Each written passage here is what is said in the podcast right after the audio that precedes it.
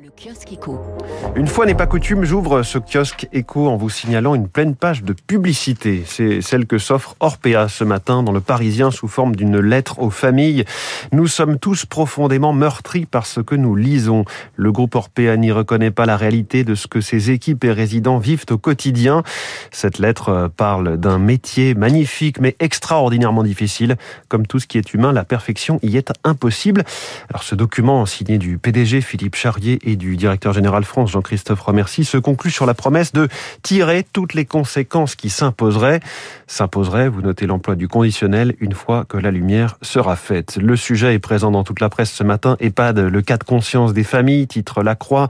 Orpea au pied du mur, écrivent les échos. Libération publie de nouveaux témoignages sur le groupe.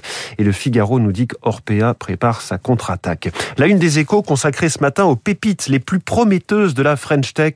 On y reviendra avec le directeur délégué de la rédaction des Échos, François Vidal, à 7h10. C'est la, liste du Next 40.